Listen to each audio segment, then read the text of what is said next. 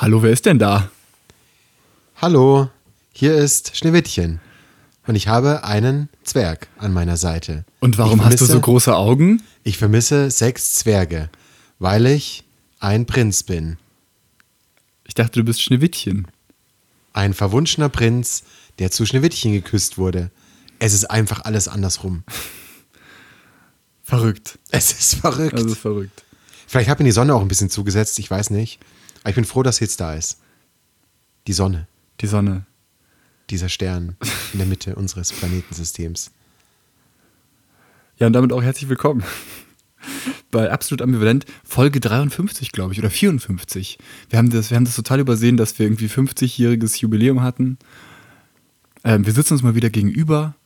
Es ist ganz befremdlich, äh, dich mit dir in einem Raum zu sein. Ich weiß gar nicht, wann ich das letzte Mal so viel ähm, menschlichen Kontakt hatte. Ja, ich finde es vor allem befremdlich, dass wir uns zum ersten Mal seit noch längerer Zeit, es ist bald ein Jahr her wahrscheinlich oder noch länger, dass wir uns nicht nur zum Podcast getroffen haben, sondern auch tatsächlich mal schön Kaffee trinken waren in der Münchner Innenstadt, einen kleinen Spaziergang gemacht haben, im Hofgarten nochmal die Sonne genossen haben.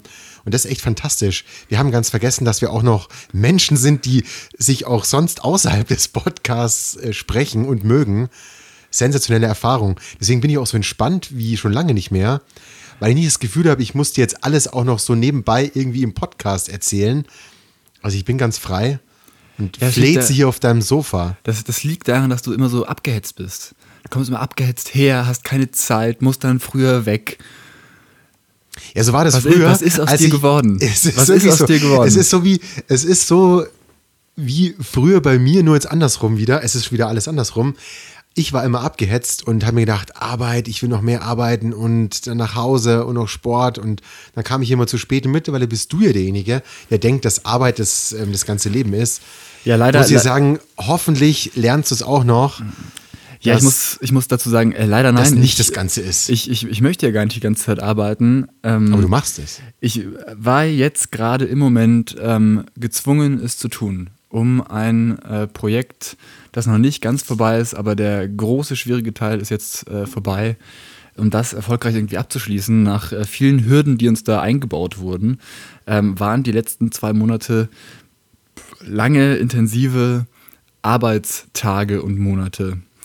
Und ähm, es hätte natürlich, wäre natürlich mir viel lieber gewesen, wenn ich nicht so viel hätte arbeiten müssen. Aber ähm, es war mal wieder so eine Grenzerfahrung, wie man sie selten im Leben hat heutzutage noch in unserer schönen Wohlstandsgesellschaft, wo wir alle irgendwie eingehegt sind in äh, viel Geld, ähm, Wohnraum ähm, und eigentlich fast alle so eine Sicherheit haben, ähm, dass so eine Grenzerfahrung ähm, mal wieder ähm, ja, eine Erfahrung wert war. Nicht unbedingt schön immer, aber man konnte und kann doch immer wieder sehr viel daraus lernen. Und das ist eigentlich so die Hauptsache. Okay. Oh, okay, dann machen wir da mal einen Punkt dahinter. Da wir Dein Privatleben interessiert mich eigentlich kein, kein Stück.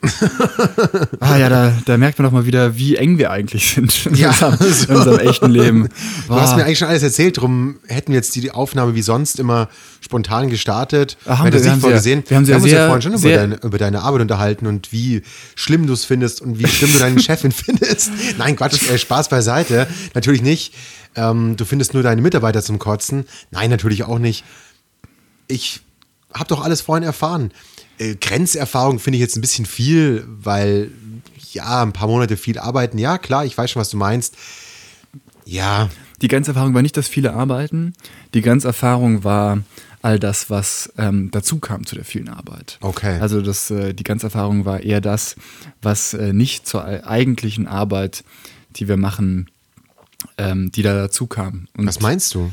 Ich meine, ähm, ganz viele zwischenmenschliche Erfahrungen, die man so nicht hätte machen müssen, aber Gib doch mal ein gemacht hat. Beispiel. Ich habe gerade echt überhaupt keine Idee, was du meinst. Naja, einfach äh, ganz viele Konflikterfahrungen, äh, Konflikt, ähm, äh, wie nennen wir das denn? Ja, so Konfliktbegegnungen mit anderen Menschen, mit denen man so irgendwie zusammenarbeiten muss, die aber nicht zur eigenen Firma gehören. Ähm, die einfach äh, unangenehm sind und nervig und man weiß eigentlich ganz genau, das ist hier alles total unnötig, dass wir jetzt hier irgendwie darüber diskutieren, weil im Endeffekt hat jemand seinen Job nicht richtig gemacht und ähm, wir haben jetzt darunter zu leiden und deswegen streiten wir uns gerade. Okay. Ja, die habe ich ja, ich habe es dir gerade noch kurz bevor wir hier hochgekommen sind, in dein Turmzimmer, haben wir uns ja auch gerade darüber unterhalten, dass ich eben genau das Gleiche gerade erlebe. Ich habe meinen äh, beiden Chefs ja vor drei, vier Monaten offenbart, dass ich hier keine Perspektiven mehr sehe und jetzt haben wir auch ganz viele so äh, Kindergärtchen-Streits und das ist auch jedes Mal eine Grenzerfahrung. Ähm, ja. ja. Kindergarten trifft es ganz gut. Ne? Wenn ja, man, also total. Wenn man, das, nicht, so, wenn man das am Telefon bespricht und nicht schriftlich festhält, dann, ähm, ne, sobald es nicht schriftlich festgehalten ist, dann wird irgendwas dir vorgehalten, was aber besprochen wurde. Irgendwer hat es nicht mitbekommen.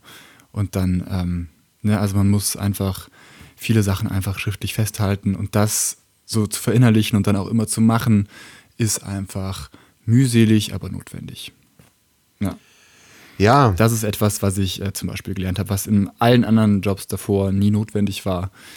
Ja, weil die Teams bisschen, aber auch viel kleiner waren. Und das, da ging das. Und wenn du mit so vielen Menschen an einem großen Projekt zusammenarbeitest, dann geht das plötzlich nicht mehr, weil da gehen Sachen unter. Ja, und ich glaube vor allem, es liegt auch in deiner Position. Also man muss ja schon sagen, du hast ja in deiner neuen Position eine ganz andere Verantwortung das ist ja auch eine leitende Funktion. Und immer wenn es darum geht, wenn du die Verantwortung, also umso mehr Verantwortung du übernimmst, umso mehr musst du dich auch absichern und es geht natürlich nur schriftlich. Naja, so. leitend ist. Ja, ne, muss man, naja, also ist, du hast. Ich, ich, trage, ich trage Verantwortung. Also vorhin, als du gesagt hast, ähm, da habe ich noch gesagt, du machst jetzt hier nicht die ganze Projektleitung, hast du gemeint, naja, schon, du hast die Verantwortung. Ja, ich leite ich, ja, ich, Projekt, ja, ich leite, oder was ich leite, ich bin verantwortlich für einen Teil des Projekts. Ja. So, ne? Also was das ich sagen will, hast du mehr Verantwortung so und du bist ja für diese MitarbeiterInnen verantwortlich, dann wächst natürlich auch der Bedarf, dich abzusichern, so über Absprachen, weil wenn du jetzt alleine. Ich habe das Gefühl, ich habe das Gefühl, du hast überhaupt keine Ahnung, was ich mache. Aber ist auch egal. Was? Du hast wirklich überhaupt keine Ahnung. Du lieferst doch Milch aus, oder? Genau, ich liefere Milch aus. Ich liefere Milch aus. Habe ich doch kapiert Und jetzt. wir haben sehr viele, sie haben, genau, aber. okay, lassen wir das. Ich erkläre dir nochmal ganz klein detailliert, was ich genau mache, damit du das auch in Zukunft richtig weißt. Okay. Ähm, lass uns über Pressefreiheit reden. Du wolltest pre über Pressefreiheit reden. Ja. Und ähm, das, da trifft bei, bei mir, natürlich äh, ins, ins Schwarze, weil. Wusste ich. Presse ist ja auch so eins meiner Steckenpferde. Wusste ich. Darum habe ich es ja auch vorgeschlagen. Du hast zuletzt gemeint, Ungleichheit war nicht so dein Thema und es war dann gerade in der Zeitung einiges los, so bezüglich Pressefreiheit, gerade auch naja, hinsichtlich weil, des Ukraine-Krieges. Weil Tag der Pressefreiheit war. Ja, das war schon, ich meine, es war ein Tag vorher. Ähm, kann natürlich äh, trotzdem sein, dass das gerade zum Thema wurde. Und da habe ich mir gedacht, hey komm, lass doch Pressefreiheit machen. Das Thema könnte dir gefallen und dann läuft es bei dir. Ja, ist richtig. Und ähm, was interessiert dich denn so an Pressefreiheit? Glaubst du, wir leben in einem Land, äh, wo wir Pressefreiheit haben? Ja. Ja, ich habe dir den äh, Set-Artikel geschickt über den Platz, über die neue Platzierung von Deutschland hinsichtlich Pressefreiheit. Ich glaube, wir sind von Platz 13 auf 16 abgerutscht. Das ist richtig, ja. Haben noch die Skandinavier vor uns, die natürlich die schon Skandinavier immer, haben wir immer vor uns. Genau, die werden wir auch immer vor uns haben, wahrscheinlich. Die haben ein ganz anderes System, eine ganz andere Grundhaltung. Ja, trotzdem finde ich, dass wir in Deutschland äh, schon ein gutes Pflaster sind, wo man möglichst breit über Themen berichten kann und da wenig verhindert wird. Der Abrutsch ist dadurch zu begründen, laut der SZ, dass Journalisten angegriffen wurden, vor allem im Zuge der Corona-Demonstrationen und der Corona-Maßnahmen, dass einfach die Angriffe auf Journalisten, ich meine, es sich sogar verdoppelt haben von 60 auf 120 oder so, irgendwie in dieser Größenordnung. Und das ist natürlich bedauerlich, es ist trotzdem eben auf ein Thema, ist, ich, ich glaube, es gab noch ein Thema, wo es um religiöse Konflikte ging. Aber es ist sozusagen auf spezielle Themen beschränkt und auf spezielle Gruppen. Aber sonst in Deutschland kann man, habe ich den Eindruck, kann man sehr frei berichten. Und gerade wenn es aber in extreme oder in aufgeladene Richtung geht, da ist natürlich auch ein höherer Widerstand zu erwarten. Aber grundsätzlich haben wir schon eine große Pressefreiheit. So mein Gefühl. Wie ist denn dein Gefühl dabei? Naja, ich glaube, man muss irgendwie vorne anfangen. Ne? Also Pressefreiheit ist ja erstmal ähm, ein Resultat der Meinungsfreiheit, was ja eins der höchsten Güter in Deutschland ist. Artikel 5 im Grundgesetz. Ja, jeder hat das Recht, seine, Meinung, seine Meinung in Wort und Schrift ähm, zu äußern und eine Zensur findet nicht statt. So, das ist erstmal die Grundlage für das alles. Es gibt da noch äh, ein paar andere Sachen, die das so absichern. Ne? Es gibt das äh, Presserecht, ähm, was Pressehäusern, also eben Presseinstitutionen, früher vor allem den Printmedien, nochmal besondere Rechte zusichert, anders als anderen ähm, Plattformen von Nachrichten. Aber auch da wird es natürlich, dadurch, dass das gerade alles so ein bisschen verschwimmt, ähm, zielt es auf die natürlich auch ab. Ne? Aber wenn wir diese ganzen Rechtsgrundlagen nicht hätten, dann könnten Journalisten nicht ihre Arbeit machen, wie sie sie machen könnten. Ne? Also vielleicht kann man ähm, sowas heranziehen wie zum Beispiel das äh, Strache Ibiza-Video. Ne? Das war ein Video, das wurde illegal erstellt und trotzdem darf die Presse es benutzen, um die Wahrheit und Informationen an die Öffentlichkeit zu bringen. Das heißt, ähm, auch äh, Quellen, die rechtswidrig irgendwie erlangt oder erstellt wurden, dürfen ähm, veröffentlicht werden, zum Beispiel. Ja? Anders als vor Gericht zum Beispiel. Das heißt, ähm, da hat die Presse nochmal irgendwie so ganz besondere Privilegien. Das heißt, selbst wenn ein Journalist irgendwo einbrechen würde, um Informationen zu erlangen und diese Informationen veröffentlichen würde, dann dürfte er die Informationen veröffentlichen. Für den Einbruch könnte er aber natürlich trotzdem verurteilt werden. Das sind so ein paar rechtliche Clues. Ja. Dann gibt's, ähm, haben Presseorgane ähm, ganz besondere Rechte vor Gericht zum Beispiel. Ja, also es gibt den sogenannten Informantenschutz. Das heißt, ähm, wenn du vor Gericht stehst und es geht um ähm, eben zum Beispiel jemand hat sich illegal ähm, irgendwelche Informationen beschafft ähm, auf illegale Weise, dann hast du das Recht vor Gericht die, äh, die Aussage zu verweigern als Journalist, um deine Quellen zu schützen. Das heißt, Julian Assange wäre in Deutschland geschützt. Richtig. Genau, und da, da, er ist eigentlich auch in Großbritannien geschützt. Also eigentlich ist die Meinung. Wieso dazu, soll er dann ausgeliefert werden? Ja, das ist die große Frage. Ne? Also man weiß es eigentlich nicht so recht. Es gibt es ja nicht bei, so bei Julian Assange geht es eher darum, ob WikiLeaks ein Presseorgan ist. Das heißt, es geht gar nicht so sehr darum, ist Julian Assange, ähm, ne, wie ist Julian Assange und wie ist WikiLeaks als Plattform zu betrachten. Also geht es da wirklich um ist es eine journalistische Plattform oder ist es eine Plattform, die einfach Dokumente ins Netz stellt? Und ist es, ja, also Journalismus zeichnet sich ja dadurch aus, bestimmte Sachen einzuordnen und mit dem Material, was sie machen, ähm, äh, es weiter zu verarbeiten, damit etwas zu tun, um bestimmte ähm, Sachverhalte ordentlich darzulegen. Und wenn du aber nur 500.000 Seiten Dokumente hast, Militärdokumente und die einfach nur veröffentlichst, ist das dann schon Journalismus? Gute Frage. Und Hast du eine Antwort Assange, drauf? Ja, Julian Assange ist ein schwieriges Thema. Ähm, ich würde sagen, Julian Assange und Wikileaks fallen eindeutig unter Journalismus, weil sie eben auch mit, mit Presseorganen wie dem Guardian, mit dem Collateral Murder Video und so, so weiter äh, zusammengearbeitet haben, um das Ganze eben journalistisch aufzubereiten. Also ich aber bin jetzt kein, kein Journalismus-Experte. Wenn ich mir aber vorstelle, dass Journalismus versucht, eine Realität darzustellen, so, und die an die Bevölkerung weiterzugeben, dass auch ein Auftrag ist, dann ist ja letztendlich die reinste Form der Informationsweitergabe einfach die Information blanko pur, ohne Kommentar, ohne sie irgendwie einzubetten, zu veröffentlichen. Also ist aus meiner Sicht eine Veröffentlichung von Dokumenten jetzt für mich als Laie auf, auf jeden Fall auch eine Art von Journalismus. Ist vielleicht nicht klassisch, so in Richtung ähm, Anfang 20. Jahrhundert, der Marktschreier, der sagt hier News, News, News, sondern da ist einfach eine Plattform, die, die stellt einfach äh, Fakten dar.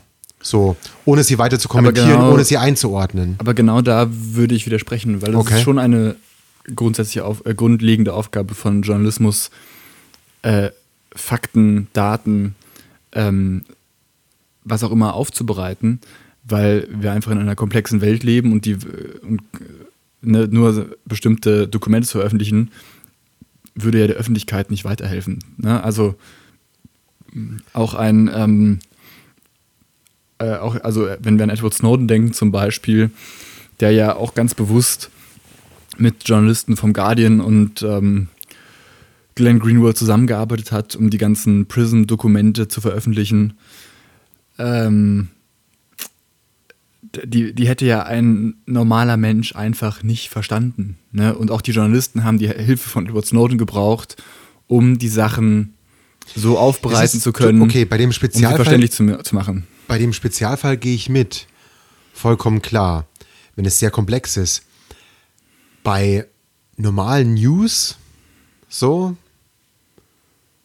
braucht es da echt immer den Moderator, also den Journalisten, der dann auch schon leicht zu verstehende Fakten nochmal aufbereitet. Also es würde ja im Umkehrschluss bedeuten, dass der Rest der Bevölkerung irgendwie zu blöd ist und es braucht dann immer den Journalisten.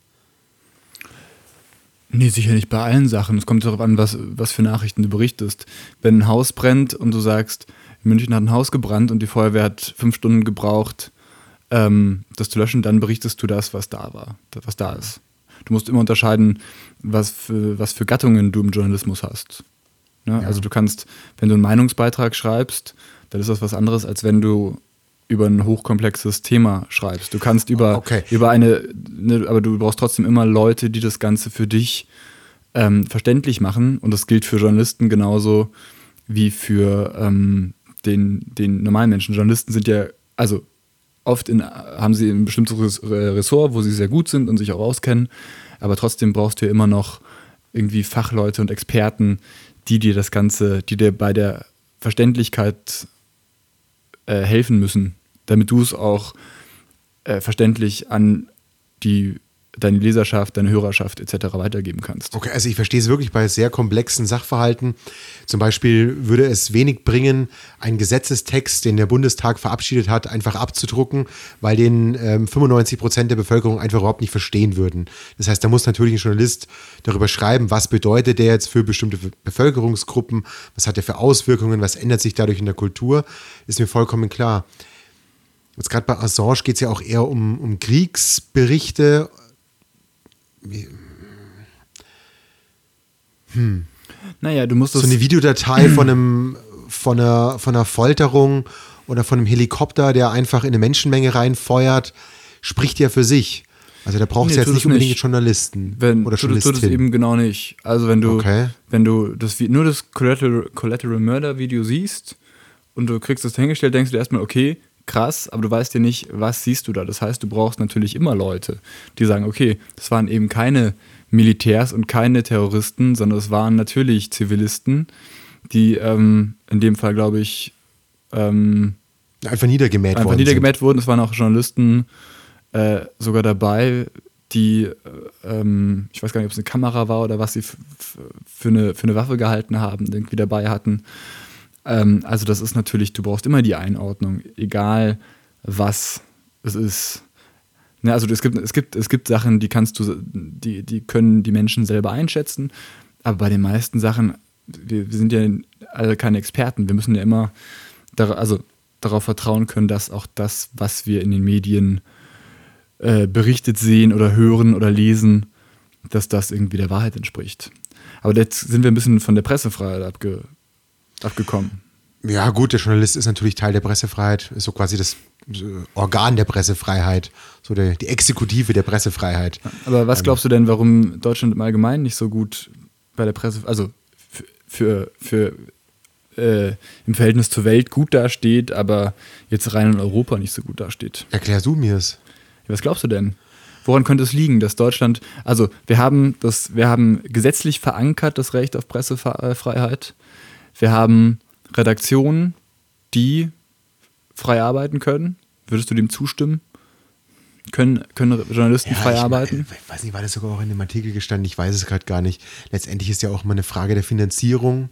So, ich meine, es stand da auch drin, dass du auch abhängig bist von Geld auf irgendeine Art und Weise und es staatliche Förderung ja auch nur, nur einen bestimmten Rahmen abdeckt, also einen bestimmten finanziellen Rahmen.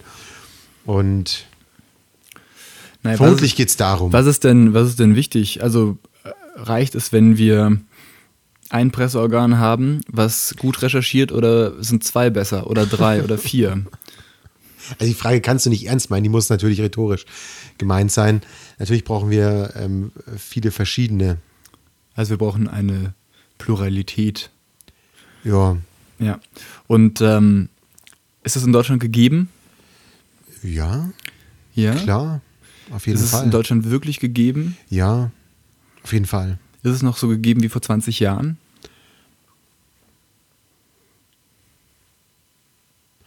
Ich würde sagen, es ist sogar noch plur, ähm, pluralistischer geworden. Allein durch, die, äh, durch das Internet, würde ich mal sagen. Also da ist ja nun alles möglich. Da kann ja jeder Hans Franz sein oder jede, jede Uschi ihren, ihren Senf verteilen. Das war vor 20 Jahren auf jeden Fall noch nicht möglich. Okay, das heißt, wir haben mehr Meinung, aber haben wir ja, auch mehr, mehr Qualitätsjournalismus? Also das weiß ich ja, ist ja genau, das habe ich ja gerade gesagt, ähm, schon bei der Finanzierung. Es ist so, dass die, die Printmedien letztendlich immer mehr eingekocht worden sind. Ähm, gerade so regionale Blätter haben überhaupt keine Chance, sich zu behaupten. Die sind einfach völlig unterfinanziert. So, ja. also das ist, das habe ich ja vorhin gesagt, das scheitert natürlich an der Finanzierung. Es ist natürlich immer die Frage, du meinst jetzt quasi auch den klassischen Journalismus. So, ich sage mal, so ein, so ein Tilo Jung ist dann immer so ein, so ein Gegenbeispiel, der finanziert sich halt über Spenden und über YouTube und sonst was. Also das ist eben möglich, das war früher nicht. Wenn ich jetzt nur die Zahl der Zeitungen nehme, dann sind die zurückgegangen. Aber die Zahl derer, die auch qualitativ hochwertig arbeiten, weiß ich gar nicht, ob die abgenommen hat. Weil die Möglichkeiten, sich zu informieren und auch die technische Ausstattung ist einfach viel schneller und einfacher zu erlangen, als es früher der Fall war. Und deswegen kann ich es nicht nur an den Zeitungen messen. Ich hoffe, der Punkt ist klar geworden. Ja, es, du hast, du hast so gesehen recht. Natürlich haben wir viele Blogger und YouTuber und so, die sich das alles auf äh, mit mehr oder weniger Recht äh, zu eigen machen, dass sie journalistisch arbeiten. Und bei manchen stimmt das sicher und bei vielen stimmt es sicher nicht. Ähm, aber es ist tatsächlich so, ne, früher hatten wir, hatte jede Stadt ihre Lokalzeitung, vielleicht eine, vielleicht zwei, vielleicht mehrere und wir hatten die großen überregionalen Zeitungen wie die FAZ, die Süddeutsche, die Zeit, ähm, etc.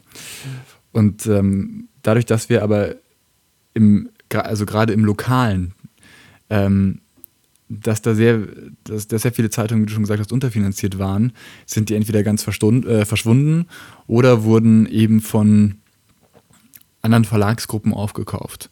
Und das heißt, wir haben aktuell fünf große Verlagsgruppen, die den deutschen Zeitungsmarkt dominieren, mit verschiedenen Blättern, die ähm, mehr oder weniger zu einer Gruppe gehören. Also würde ich sagen, die größten sind Springer und Burda. Ja. Die machen dann vermutlich schon mal Falke, äh, okay. Funke, nicht Falke, Funke, die Funke, Funke, Funke Mediengruppe. Ähm, Süddeutscher Verlag ist ein eigener, oder? oder nee, Süddeutsche, Süddeutsche gehört zur Familie, oh, die, den vergesse ich jedes Mal. Okay. Also, aber Süddeutsche gehört genauso, ähm, es ist da genauso drin. Ich glaube, die Zeit ist noch relativ, ist noch eigenständig, wenn ich mich nicht ganz irre. Okay. Und der Spiegel natürlich, aber das heißt, du, alle, alles, was du in den, ich sag mal, großen, etablierten, auch Qualitätsmedien, die ja gut arbeiten, ähm, liest, das ist alles eigentlich in der Hand von fünf Verlagsgruppen. Und das birgt immer ein Risiko. Ja, komplett. Ne, wenn du, ähm, früher konntest du in der Lokalzeitung was schreiben und ähm, das Ganze konnte bei dir erscheinen. Heute hast du halt hast du ähm, verschiedene Zeitungen, die im Lokalen noch eigene Redaktion haben, ähm, aber für so große Bereiche wie Politik oder ähnliches gibt es dann sogenannte Mantelredaktionen.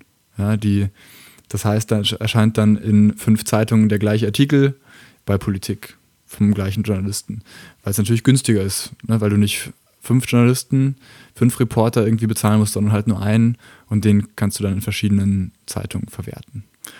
Und das ist wirtschaftlich sicherlich sinnvoll und ne, die Journalisten arbeiten ja wahrscheinlich auch sauber und äh, gerade in den großen Medienhäusern gibt es natürlich auch diverse Tools ähm, zur Qualitätssicherung, also wie zum Beispiel diese berühmte Dokumentationsabteilung vom Spiegel, wo wirklich jedes Wort und jeder Satz äh, dreimal umgedreht wird, bis dann am Ende, damit der ganze Artikel von vorne bis hinten stimmt. Ähm, aber trotzdem hast du natürlich weniger Meinungsvielfalt und das ist, kann eine gewisse Bedrohung darstellen.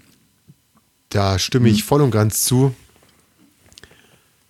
Jetzt bringe ich noch ein optimistisches Bild in diese ganze Lage rein, weil es klingt natürlich schlimm. Oh Gott, das sind irgendwie fünf Medienhäuser und die kontrollieren sozusagen auch das Meinungsbild in unserem Land. Wenn wir mal annehmen, die Zeitungen und die Meinungs-, die Medienhäuser sind so als vierte Instanz, sagt man immer so, die Presse ist die vierte Instanz, die vierte Gewalt, die, vierte die sozusagen Gewalt, die, ja. die Politik noch äh, kontrolliert. Dann werden es vielleicht immer mehr die Blogger, die YouTuber, die Rezos, die Tilo Jungs dieser Welt, die dann vielleicht auch den Qualitätsjournalismus, das nennen wir mal so, oder diese Medienhäuser kontrollieren, weil die eben schon auch ein anderes Meinungsbild äh, produzieren können und auch eine unfassbare Reichweite haben. So, also wäre jetzt mal die Hoffnung, dass wir auch da wieder nicht nur in Zahlen messen, ja, wer hat denn jetzt die Printmedien, wie viele Zeitungen gibt es denn, sondern auch mal neu denken, was gibt es denn heute noch für Formate und Möglichkeiten, sowas wie eine vierte Instanz darzustellen. Und es ist eben nicht nur Qualitätsjournalismus, den ich liebe, klar, ich sage es immer wieder, ich lese wahnsinnig gern die SZ und ich finde es sehr hochwertig, sehr informativ, alles wunderbar. Aber ich schaue mir auch einen Thilo Jung an. Ich gebe mir auch manchmal einfach zwei Stunden Thilo Jung wieder einmal richtig schön durch. Ja, aber warum sollte Junge so. Naiv kein Qualitätsjournalismus sein? Nein, ich meine, so, ich, ich meine klassisch. Ich will überhaupt nicht die Qualität absprechen. Natürlich, ich finde ihn also auch hochwertig, aber es ist, nicht, es ist nicht klassisch. Also auf YouTube ist, ist einfach nicht klassisch aufgrund dessen, dass es YouTube erst seit, weiß nicht, 17 Jahren gibt oder so. Das meine ich. Und darum ist mir auch nicht Angst und Bange um die Pluralität, weil wir einfach viel mehr Möglichkeiten haben. Und also der technische Fortschritt sieht es nicht gerade danach aus, dass der zurückgeht, sondern dass es immer mehr wird. Und ja, habe ich jetzt keine Angst, dass es, ähm, dass es abnimmt.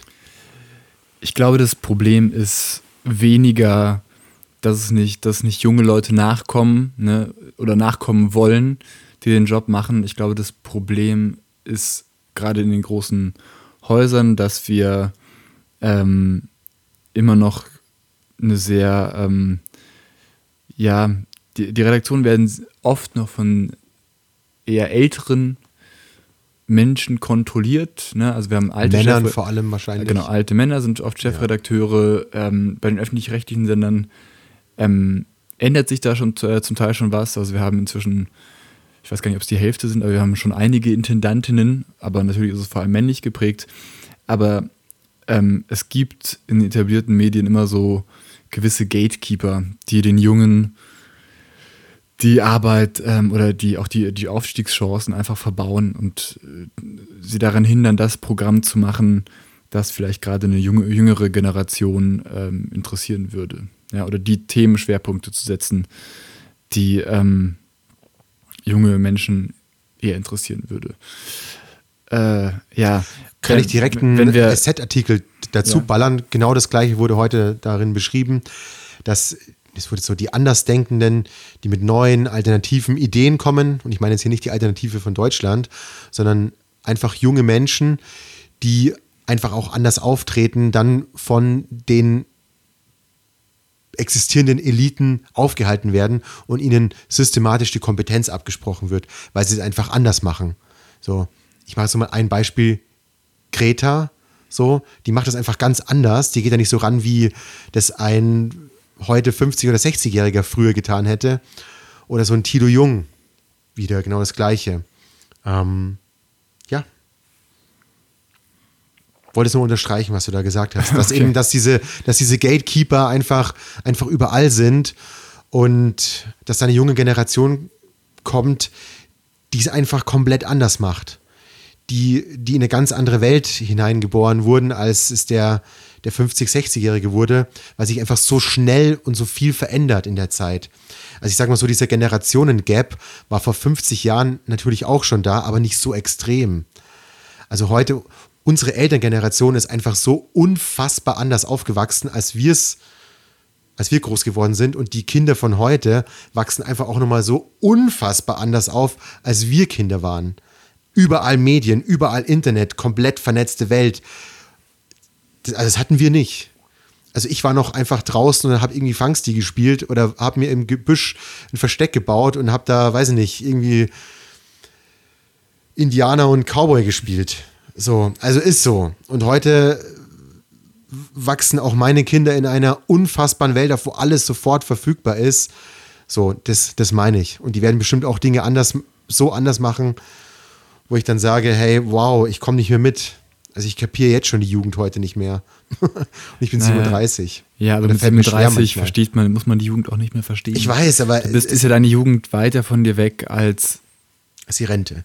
Als die, Fast. ja, Ja, ja, nicht nicht, ganz. ganz. aber Ja. also deine, also du bist ja einfach, man ist einfach dann zweimal volljährig so ungefähr. Genau, ja, ist so. Das darf man einfach nicht, das darf man einfach nicht vergessen. Ja. Das ist äh, schwierig. Ähm, Okay, wir haben jetzt über Pressefreiheit so geredet, was so Einschränkungen in Deutschland sind. Wenn wir in andere Länder gucken, sieht es natürlich nochmal ganz anders aus. Ne? Da ist eine freie Presse mehr oder weniger abgeschafft. Ja, also wenn wir zum Beispiel nach Russland gucken, ne? da- China.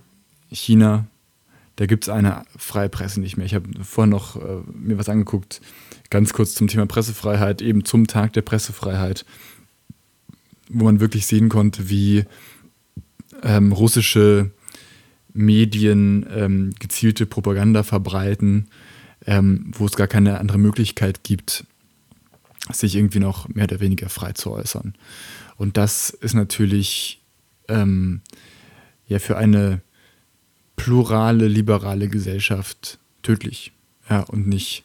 Ja, und sogar äh, buchstäblich tödlich, ähm, wenn du in Russland heute Krieg sagst und vielleicht öfter Krieg sagst, dann kann es tatsächlich auch passieren, dass du am Ende auch ja erschossen wirst. genau, und, das ist ja und zwar nicht von verboten. irgendwem, sondern von, von staatlicher Seite angeordnet. Also eine ganz andere Qualität. So, also auch in Deutschland werden mal Journalisten oder Menschen des öffentlichen Lebens umgebracht, weil es irgendwelche Verrückten, irgendwelche Extremisten gibt, okay. Aber in Russland ist einfach von staatlicher Seite angeordnet. So. Und das ist nochmal ganz andere Qualität. Also wirklich verrückt. Ja. Ja. Genau das gleiche in China, ne, wo ähm, es ja sogar noch mehr überwacht wird, eigentlich, wo ähm, Zensur überall stattfindet. Ähm, das ganze Internet ist zensiert. Also das chinesische Internet hat mit dem europäischen freien Internet, was wir so kennen, eigentlich nicht besonders viel zu tun. Ähm, also ne, das, das Ziel, sich aus, das gehört nämlich auch dazu, hier in Deutschland hat ja nicht jeder nur das Recht, ähm, seine Meinung öffentlich zu sagen, was ja so als Grundlage auch für das Presserecht äh, dann gilt. Aber du hast ja auch das Recht, dich aus ähm, jeder dir frei zugänglichen Quelle zu informieren. Und auch das wird ja eingeschränkt. Das heißt, du darfst nicht nur deine Meinung frei äußern, sondern du darfst noch nicht mal ähm, die Quellen, die vielleicht die ähm, eine andere Meinung als die offiziell gewünschte verbreiten, die, der darfst du dich ja noch nicht mal bedienen. Das heißt, du da kannst dir gar keine, ähm, kannst dich gar nicht aus Plur, äh, plural, plural, kannst dich gar nicht aus pluralen Medien irgendwie Ja. bedienen, um dir eine umfassende Meinung zu bilden. Und äh, das schränkt natürlich die Freiheit einer ganzen Gesellschaft ganz gewaltig ein. Ja, das ist dann so quasi schon ein totalitäres System, dass du auch ähm, dazu gezwungen wirst, ähm, auch nur noch diese Einheitsmeinung zu, zu erhalten. Also, ja, es ist traurig. Ich äh, kann mir nicht vorstellen, wie ein Leben in so einem Land aussieht. Ist wirklich, wirklich erschreckend. Also, wenn ich mir das gerade so vorstelle, während du das erzählt hast, da, da bin ich schon froh, dass ich hier lebe, muss ich sagen. So, ja. Es ja, ist gar nicht, es ist, es ist, es ist, es ist gar nicht so, es ist heute gar nicht so ambivalent. Ja, nee, es ist, es ist wirklich, es ist wirklich schlimm. Vielleicht sollten wir uns doch wieder äh, räumlich trennen. Dann ist schon mal wenigstens da irgendwie, dann bieft man sich vielleicht mehr an, weil ähm, man kann halt auf den anderen besser draufschlagen, weil er nicht so im Raum ist und man so diese Nähe und nicht dieses Verletzte ja, es, ist aber, spürt. es ist aber auch einfach aber, zu gutes Wetter draußen. ja, ne? es ist einfach, uns geht es einfach zu gut. Es ist so, wir haben gerade Spezies ja. hier. Ein unfassbar. Die CSU in Bayern ist ja wirklich auch hoch im Kurs gerade. Da, da war dieser ähm, Generalsekretär, der es, ich, ich, ich glaube, drei Wochen geschafft hat. Äh, drei Monate. Nee, drei, drei Monate, Monate. Drei Monate war er im Amt und der. Hast du ein bisschen was über den gelesen? Ich was der im Auto diesem Journalisten alles ich zugeschrien dachte, ich dachte am Telefon. Ja, genau, also er war im Auto und hat dann aus dem Auto mit dem telefoniert so, und gesagt, ja. hier 200.000, zahlst mir ja, sofort und ich mach dich fertig und so. Ja, auch das hui, ist natürlich. glaube ich nicht, dass es das ein Einzelfall ist. Ja, ja, auch das schränkt natürlich die, die Pressefreiheit ein, in ja. gewisser Art und Weise. Ich meine, wir, wir hatten ja einen ähnlichen Fall mal mit unserem Bundespräsidenten, Herrn Wulff, der so bestimmte Nachrichten blöderweise auf den Anrufbeantworter vom damaligen Bild-Chefredakteur hinterlassen hat, wodurch ähm, ne, äh, er ja auch danach recht schnell aus dem Amt ähm, zurückgetreten ist.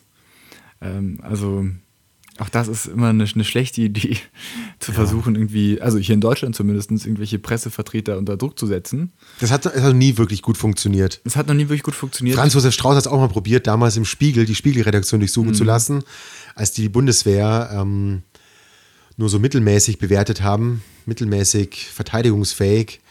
Das war für Strauß nicht gerade äh, karrierefördernd. Es waren schon in den 50er Jahren.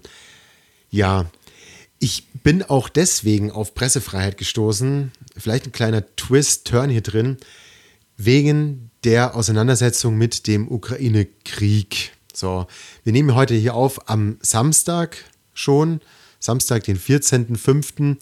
Gestern am 13., Freitag, den 13. Mai, kam der Böhmermann mit dem Thema Meinungsumfragen, also wie viel sind die wert und so. Ähm, jetzt ist es trotzdem so, dass wohl Deutschland in der Frage doch eigentlich wohl sehr gespalten ist. Ob es jetzt 60-40 ist oder 50-50 oder 60-40 andersrum für Waffenlieferungen oder gegen Waffenlieferungen. Wie ich es empfinde, ist selbst in der SZ, und ich habe ein paar Beispiele, wo es auch in den Talkshows leider, leider eher in die Richtung schon sehr gelenkt war. Waffenlieferungen auf jeden Fall. Und wer dagegen ist, der ist eigentlich inkompetent und hat eigentlich vom Weltgeschehen überhaupt keine Ahnung. Und da geht mir die Diskussion wirklich in eine falsche Richtung.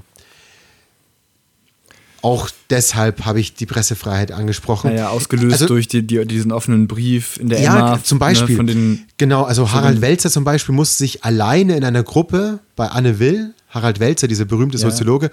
musste sich alleine in einer Gruppe gegen fünf andere, die die Waffenlieferungen befürworten, behaupten, dass der dann am Ende wie der Verlierer aussieht und dann auch also er hat dann wohl rhetorisch auch nicht so geglänzt, ich habe es nee, nicht gesehen. Hat, er hat leider überhaupt nicht geglänzt. Genau, aber das Problem ist, aber das Problem ist, ich kann doch nicht das ist immer auch deine Rede gewesen.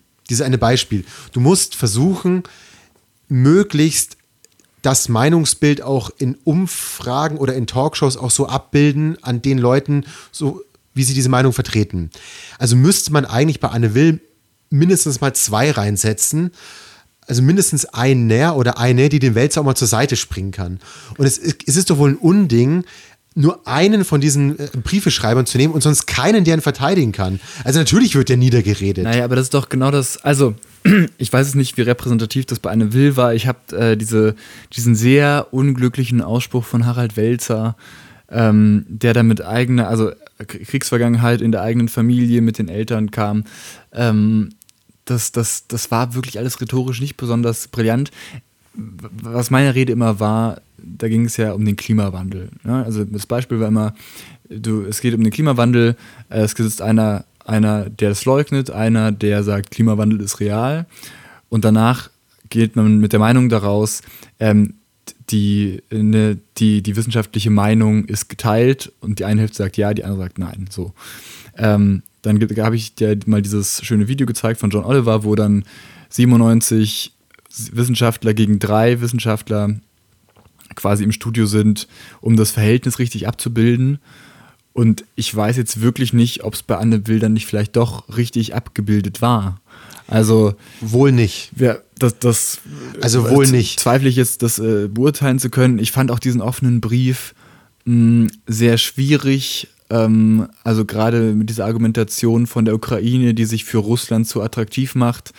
Ähm, ne, da kam, glaube ich, zu Recht oft dieser Vergleich mit ähm, Vergewaltigungsopfern, ne, also Frauen, die einen kurzen Rock tragen, dürfen sich dann so ungefähr nicht wundern, wenn sie vergewaltigt werden. Äh, in die gleiche Kerbe hat es geschlagen und deswegen ähm, fand ich diesen offenen Brief, wo sich ja dann Intellektuelle irgendwie zusammengeschlossen haben rund um Alice Schwarzer, ähm, den fand ich ganz schön daneben.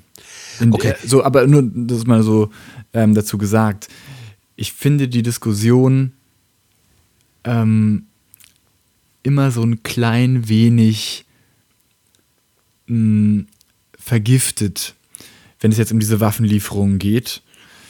Ähm, und ich finde auch das Handeln von Olaf Scholz gar nicht so unklug, wie er es jetzt begründet hat.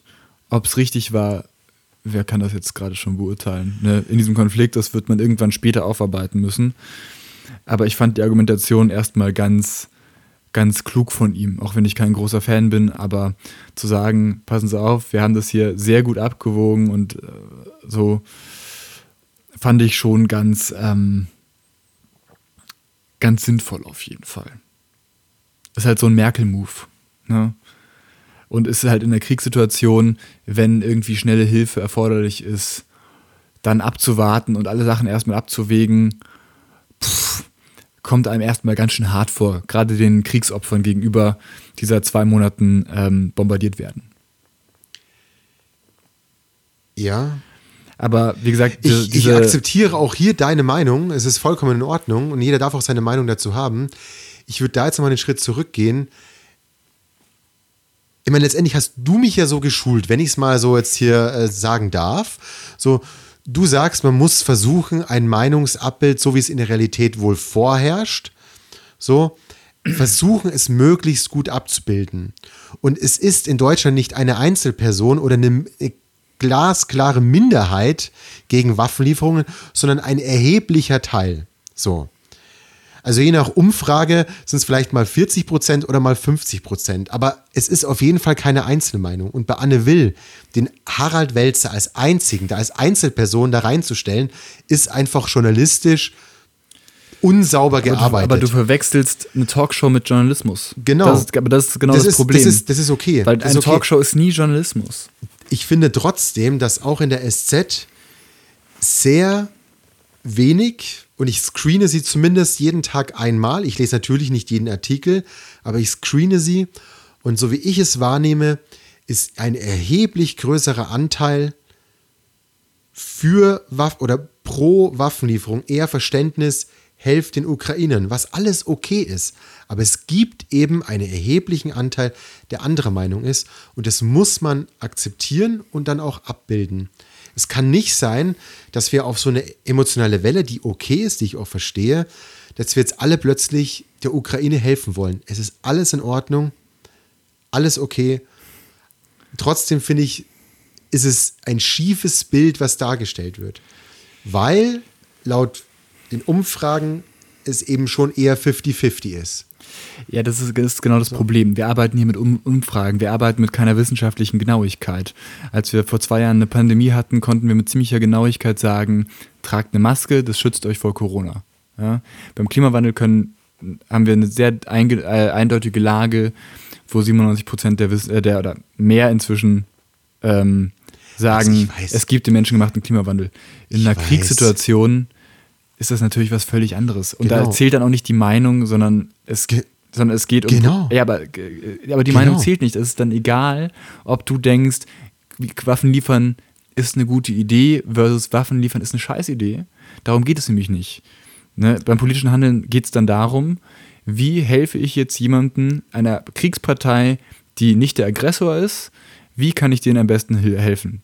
Ja, dann kann ich denen mit Hilfsgütern äh, helfen, also Lebensmittel, Medikamente, Genau. etc. etc. Und dann eben eventuell auch mit Waffen. Genau, da muss ich auch beide, Das heißt, das heißt aber, die, die, muss mein, beide das heißt, die Meinung, Meinungen zulassen und beide Punkte Ja, zulassen. du kannst- es gibt nämlich eine Seite, es geht mit Waffen oder es geht jetzt nur mit Waffen und vielleicht mehr Waffen und schwere Waffen. So. Und es gibt die andere Seite, die sagt, es geht auch anders. Und nochmal, die Schieflage ist für mich ganz deutlich zu spüren. Ganz einfach. Und es geht jetzt auch nicht um Wissenschaft, sondern es geht darum, um, um die Darstellung, die journalistische Darstellung. Und es ist bei mir eben ganz viel SZ und auch ganz viel so, was ich eben so einfach sehe. In der U-Bahn gibt es ja mal hier ein Bayerischer Rundfunk, wo was dazu kommt. Hier hängt irgendwo eine T-Online-News. Also wir sind ja quasi überflutet. In, in U-Bahn läuft da was. Da gibt es wieder eine Nachricht. Da sehe ich mal was an den Zeitungsständer, was da für, für eine Headline steht. Und da muss ich sagen, ist das Bild eben nicht so, oh, schwierig, sollten wir Waffen liefern. Ähm, vielleicht gibt es da auch noch andere Möglichkeiten, sondern es ist eher so, Scholz, jetzt, jetzt hau doch endlich mal ein paar Panzer darüber. So. also ich, ich, Das finde ich ich glaube, schief. ich, ich, ich, ich finde die, die ambivalente Meinung zu haben und genau da auch so eingehegt zu sein, ja, scheiße, eigentlich bin ich Pazifist und eigentlich äh, möchte ich keinen Krieg.